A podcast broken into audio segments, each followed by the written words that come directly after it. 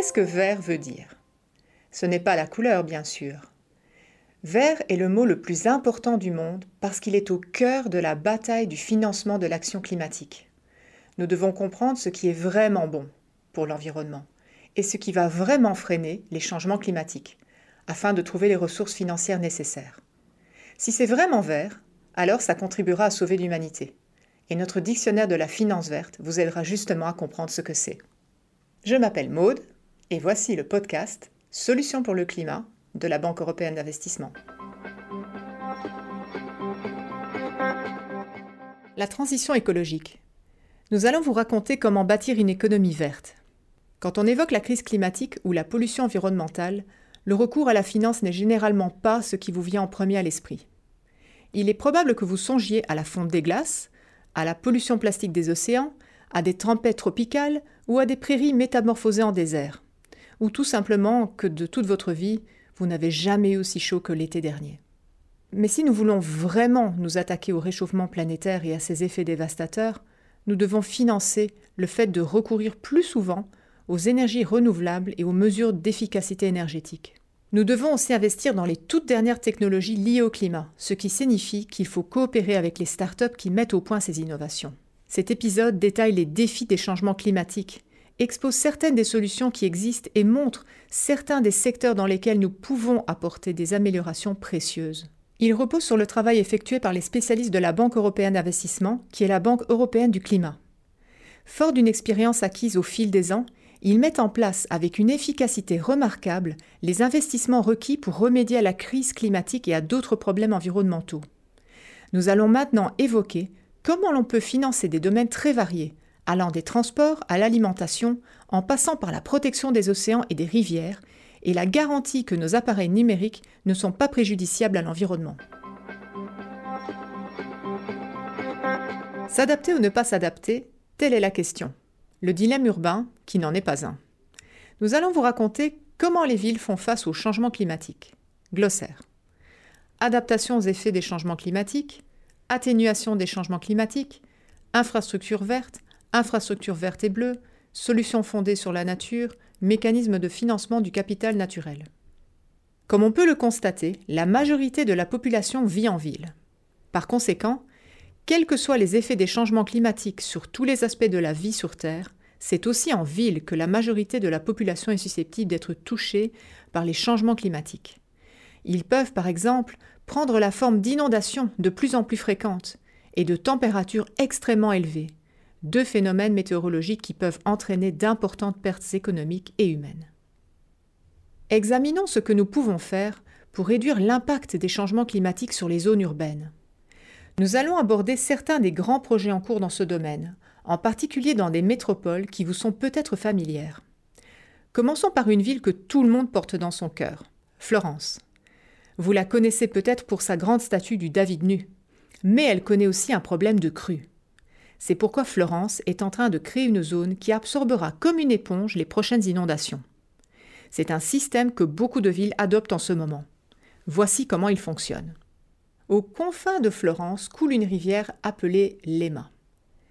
C'est un affluent de l'Arno, le grand fleuve qui traverse la ville. Quand les pluies sont trop abondantes, l'Ema est au plus haut. Et quand elle rejoint l'Arno, le centre historique de Florence se retrouve inondé. En conséquence, un parc a été créé le long de l'Ema pour y recueillir le surplus d'eau qui finit par détremper les sols alentours au lieu d'alimenter l'Arno. Quand l'Ema n'est pas en crue, les habitants de cette zone peuvent profiter du parc. On y trouve des pistes cyclables et des aires de jeu. C'est un plan astucieux et une démarche que de plus en plus de villes du monde entier vont adopter. Voilà la clé.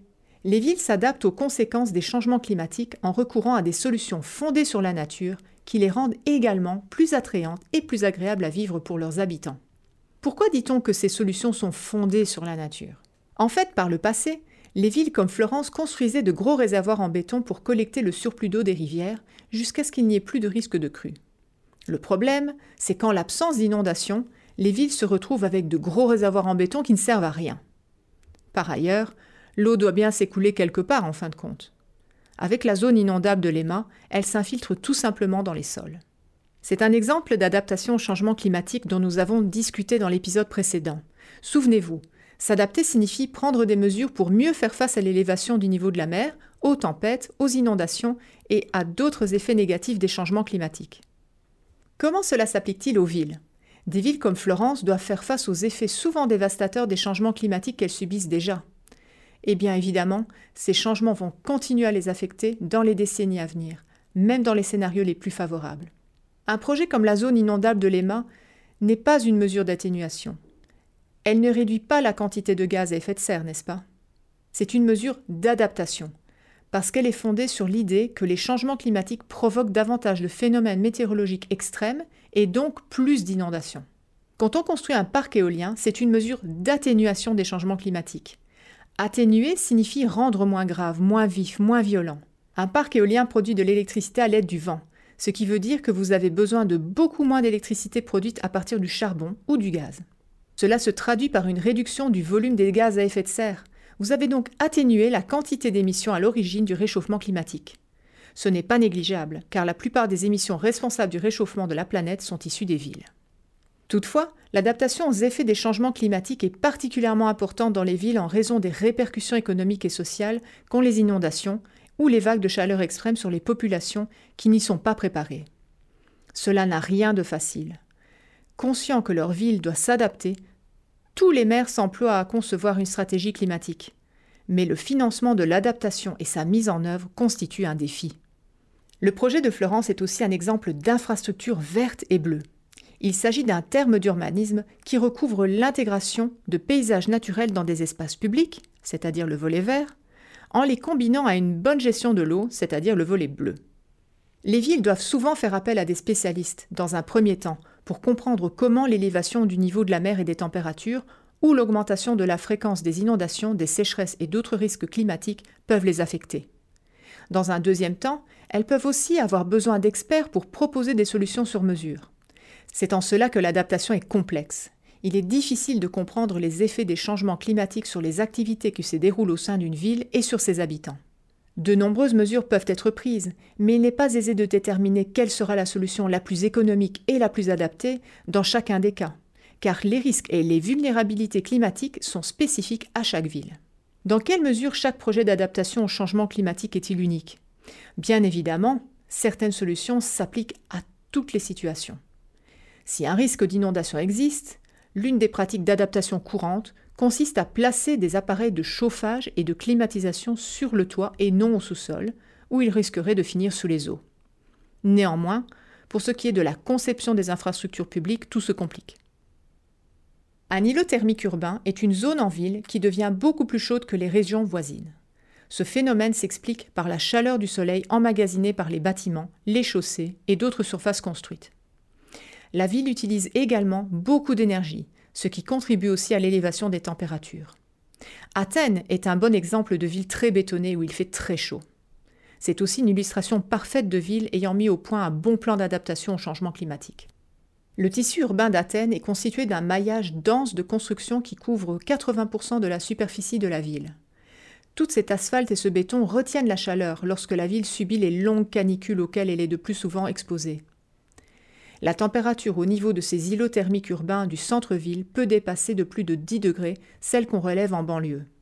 Par conséquent, l'asphalte et le béton représentent un inconvénient lorsqu'il fait chaud. Ils empêchent aussi l'eau de s'infiltrer dans le sol en cas de forte pluie. Résultat, de fréquentes crues soudaines. Comment la ville fait-elle donc face au problème des changements climatiques? En fait, Athènes se lance dans une série de projets innovants d'adaptation aux effets des changements climatiques financés par le mécanisme de financement du capital naturel. Il s'agit d'un programme géré par la Banque européenne d'investissement en coopération avec la Commission européenne. Il met l'accent sur la préservation de la nature, la biodiversité et l'adaptation aux effets des changements climatiques au moyen de solutions fondées sur la nature le projet d'Athènes devrait créer au moins 25% de zones vertes supplémentaires, ce qui contribuera à réduire la production de chaleur dans la ville et facilitera l'infiltration des eaux de crue dans les sols. La ville crée également des corridors verts, qui sont très importants pour la biodiversité parce qu'ils permettent aux espèces et aux masses d'air de circuler. Élément central à retenir, le volet du projet relatif à l'adaptation s'inscrit dans un plan intégré, il sera donc sans doute plus efficace et plus facile à financer. Athènes est la première ville à bénéficier du mécanisme de financement du capital naturel. Il s'agit d'un projet pilote qui, selon la Banque européenne d'investissement, pourrait s'appliquer à de nombreuses autres villes. Merci d'avoir écouté le podcast Solutions pour le climat. N'oubliez pas de vous abonner pour accéder à tous les autres épisodes de cette série. C'était Solutions pour le climat depuis la Banque européenne d'investissement.